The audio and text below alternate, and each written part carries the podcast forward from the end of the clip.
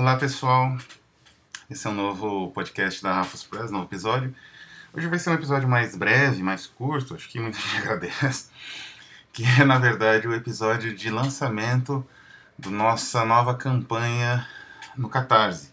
É a última campanha da Rafos nesse ano 2019 e vai ser para dois livros da série Rafos Cartai, que é a nossa série de traduções de autores contemporâneos ligados ao fantástico, não é a estética do fantástico, do, do, do neodecadentismo, né, o decadentismo tradicional, e são autores excepcionais, né, a gente tenta trazer autores assim, que são os principais dessa, desse universo.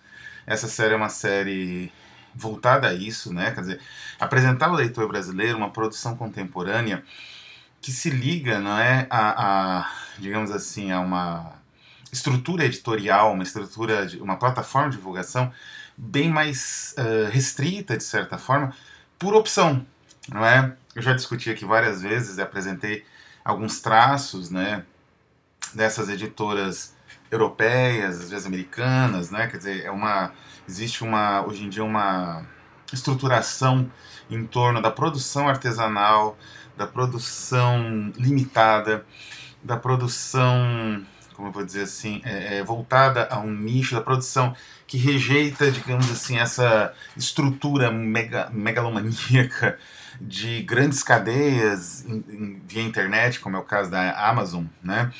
Existem, todo mundo sabe, existem editoras no Brasil e no exterior que dependem umbilicalmente da Amazon. E essa dependência, né, quer dizer, você só consegue vender pela Amazon praticamente, e essa dependência mata feiras culturais, feiras de venda de livros, livrarias menores, não é? Tudo em prol de um bilionário que vai ficando mais rico, né? Conforme ele vende não só livros, daí ele embute, né? Tudo lá que ele possa vender, qualquer bugiganga. E é esse tipo de comércio que existe hoje, né? Um comércio, digamos assim, predatório, que destrói outras iniciativas menores. Então, editoras que vão por outro caminho, é digamos assim, são como a Rafus Press, são irmãs da Rafus Press, e essas editoras existem hoje no mundo todo, não é? Recentemente surgiu uma nova revista na Espanha, a Fim de Rasa, que é justamente uma revista nesses moldes, artesanal, não é? Algumas editoras dessas até vendem pela Amazon também, porque é muito difícil você sobreviver sem esses conglomerados que já são quase distópicos, né? Já dominam boa parte do comércio e tudo mais. Mas mesmo essas editoras, elas tentam limitar esse tipo de venda, tentam vender pelo site, né? tentam outras formas para poder realmente escapar desse excessivo, uh, digamos, monopólio né? de grandes cadeias, né? Uh, uh, esse monopólio das livrarias que no Brasil aí resultou num beco sem saída de distribuição de livros com a falência dessas grandes livrarias que espoliavam também as editoras e tudo e os próprios funcionários em alguns casos, né? E, enfim, a, a própria associação da Rafus Press com a, a Coesão Independente, que é um consórcio de editoras independentes, uma iniciativa brilhante né, e, e importantíssima, é, vem nesse sentido, buscar né, parceiros, camaradas, conhecimento, pessoas assim que companheiros de viagem, né? E persistindo nesse caminho, esse caminho que muitos, sei lá, devem considerar um beco sem saída, um caminho para miséria, um caminho para falência, etc. A Rafus vai lançar então agora mais dois autores pela série Cartai em edições bilíngues, inglês e português. Esses dois autores são Justin Ises, com A Neve, que é uma narrativa uh, que se passa no Japão contemporâneo, que é a, a moradia do, do Isis, né? Ele mora lá já há um certo tempo, trabalha com games, mas é um escritor brilhante. Ele é o tipo de escritor, o tipo de escritor que agradaria um mercado maior se ele quisesse, digamos assim, se ele optasse por isso. A escrita dele é fluente, digamos assim, angulosa, né? Ela tem uma, digamos assim, uma estrutura agradável e ao mesmo tempo instigante de se acompanhar. É uma escritura excelente e, e a, a, torna a leitura muito fluida. Ele poderia ser tranquilamente um autor de best-seller, né? E o segundo autor, e o segundo livro, é Dias de Sol, não é? escrito por Jonathan Wood. O Jonathan Wood ele é um autor muito especial para a Press. Ele foi um dos primeiros colaboradores a concordar em trabalhar com a Rafus Press, né? Quer dizer, as primeiras edições da Rafus Press tiveram textos de minha autoria, né? O Serviço de Miguel, e algumas traduções que eu também fiz. E era necessário expandir, quer dizer, não podia fazer uma editora com textos meus só e algumas poucas traduções por conta dos muitos trabalhos que eu tenho das muitas pesquisas que eu, que eu digamos assim, toco uh, paralelamente, concomitantemente ao próprio trabalho editorial. Eu precisava de outros autores. E o Jonathan Wood foi um dos primeiros a se aproximar da nossa editora com uma camaradagem, uma, uh, digamos assim, um companheirismo, né, uma percepção da necessidade da editora pequena e tudo mais incrível. E ele sempre demonstrou isso, sempre demonstrou com manuscritos originais de histórias mais curtas que ele envia para nós. Enfim, até hoje ele é um dos nossos melhores colaboradores e não por isso eu posso afirmar que o Jonathan Wood ele é um autor espetacular, não é? Conheci o Jonathan Wood através de um livro dele publicado. O Justin Isis, eu fui parceiro dele numa coletânea uh, em homenagem a Cioran, chamado Wand of Wands, da Ex-Occident Press, né, da Monte Braxas, no caso de Bucareste. E o, o Isis tem um conto genial sobre aristocratas que viram espécimes de um zoológico. Enfim, o humor do Justin Isis é brilhante. E nesse conto, né, antes de falar do Uri, voltando um pouco para Justin Isis, nesse conto a neve ele, ele trabalha o cotidiano, não é, num, num, o cotidiano do Japão de hoje, né, uh, contemporâneo, numa chave realista, realista irônica tem um pouco um quê de Ibsen, né, um quê desses autores que estavam ali na, trilhando a transição entre o naturalismo e uma outra percepção estética mais, digamos assim, não exatamente crítica, mas mais imaginativa.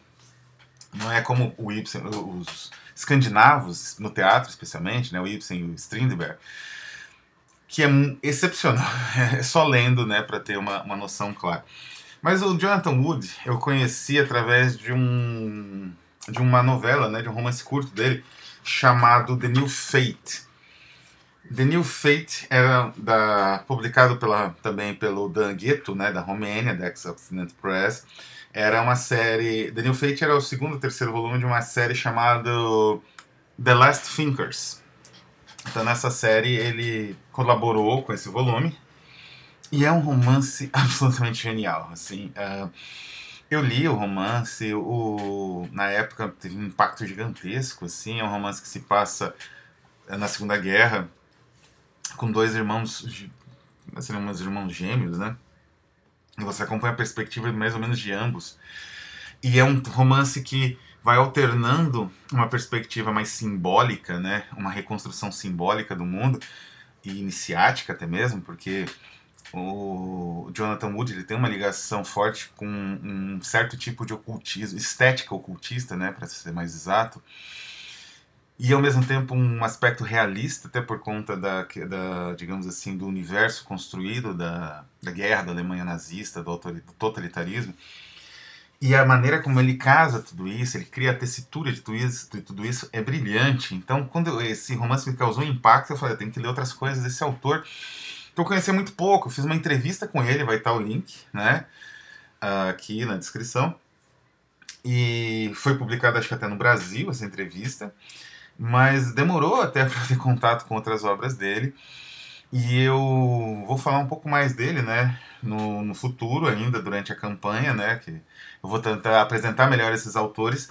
Vou falar um pouco dele no caso da produção dele, na, dessa prosa, né, digamos assim, ou dessa criação, dessa poética, para ser, ser mais claro, né, dessa estruturação narrativa e poética que ele cria, ligado ao ocultismo, que tem uma vasta tradição uma tradição às vezes até meio subterrânea, porque tem alguns autores que estão ligados a isso, mas não são muito reconhecidos por isso, né? Por esse universo de construção simbólica, né? Que acompanha a construção usual, digamos assim, da, da, da peripécia da narrativa, da, dos acontecimentos, né? da casualidade narrativa.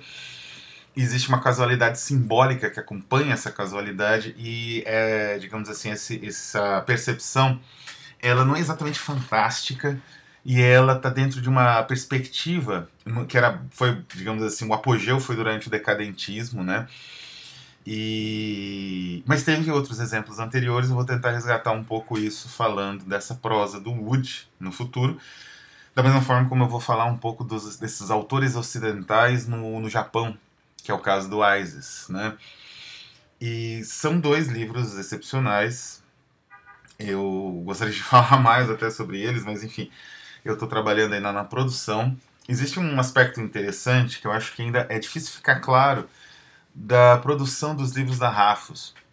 A Rafos Press, assim, é, por assim dizer, um material, material extra dos livros, a, seria a introdução, a conclusão, material textual que acompanha o, digamos, o núcleo, né, que seria a narrativa, ou a coleção de poemas, ou um poema único, né?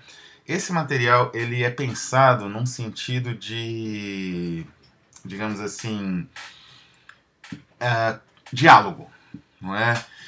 A Rafos, ela não, nós na Rafos, a gente nunca monta um material, pensa num material explicati é, essencialmente ou necessariamente explicativo, não é?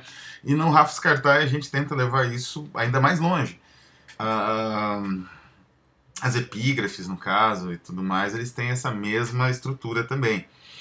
Então, por exemplo, no Baluarte Tomado, que foi o primeiro livro da Rafos Cartaz, inaugurando a série, do Damian Murphy, também uma campanha razoavelmente bem sucedida no Catarse, é, apresentamos um texto do Tolstói sobre cercos, né, né no caso sobre Sebastopol, né, na Crimeia, durante a Guerra da Crimeia no século XIX, e um texto de minha autoria, né, na conclusão, sobre.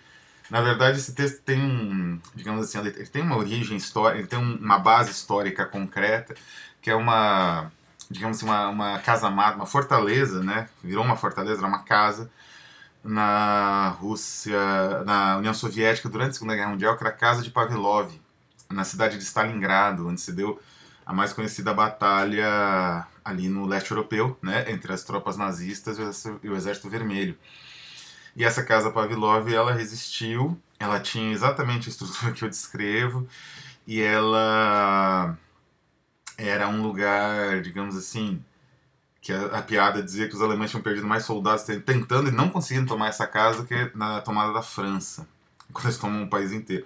Mas enfim, são duas narrativas que não têm necessariamente a ver, nem tematicamente, com o conto original, né, o conto do Damian Murphy, mas elas duas buscam refletir esses aspectos que o Murphy também aborda, da atrocidade, da guerra, da ideia do cerco, da ideia da tomada de uma cidade, ou de um, enfim, de um baluarte, né, de, um, de um local de resistência.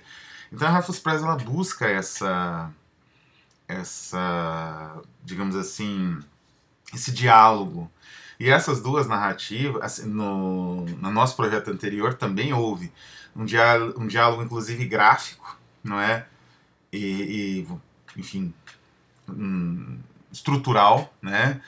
Na, dos poemas, tanto dos poemas do Mark Valentine, o cara de Visite, que já está indo para a gráfica, quanto na narrativa alegórica, que transformamos em um bestiário, um novo bestiário, que é o, o A Dádiva, né? Ou Dádiva, né? Do, do Dan Watt, que também é apresentado por um poema do Henrique Banks, né? De um poeta argentino, infelizmente muito pouco conhecido. Fiz uma nova tradução, né? Para o português, não sei nem se existe uma tradução português, e uma tradução para o inglês, revisada. Esse material já também já está indo para a gráfica, né? Ele já vai estar tá em breve nas mãos dos colaboradores, né? Então é isso, né? Esse programa é mais uma apresentação também dos caminhos da Rafus Press e desses dois projetos, como eu conheci esses dois autores e do que são esses livros, né? Acho que eu não comentei muito sobre o Dias de Sol, que é o livro do Jonathan Wood. O Dias de Sol é uma coletânea de poemas, um pouco dentro como o Carta de Visite, né? A Rafus Cartá, ela também abre bastante para outras produções. Eu quero ver se eu trago ensaios em breve, né? Também ensaio do, do Andrew Condos, que é um grande ensaísta. E esse material, na verdade, ele, vamos dizer assim, ele, no caso do Dias de Sol, são poemas que têm uma estrutura acróstica quase, assim, mas é uma estrutura versificada, embora não necessariamente sejam poemas com estrofes reconhecíveis, e são poemas sobre essa uh, visão não é, do sol como uma entidade que você pode cultuar.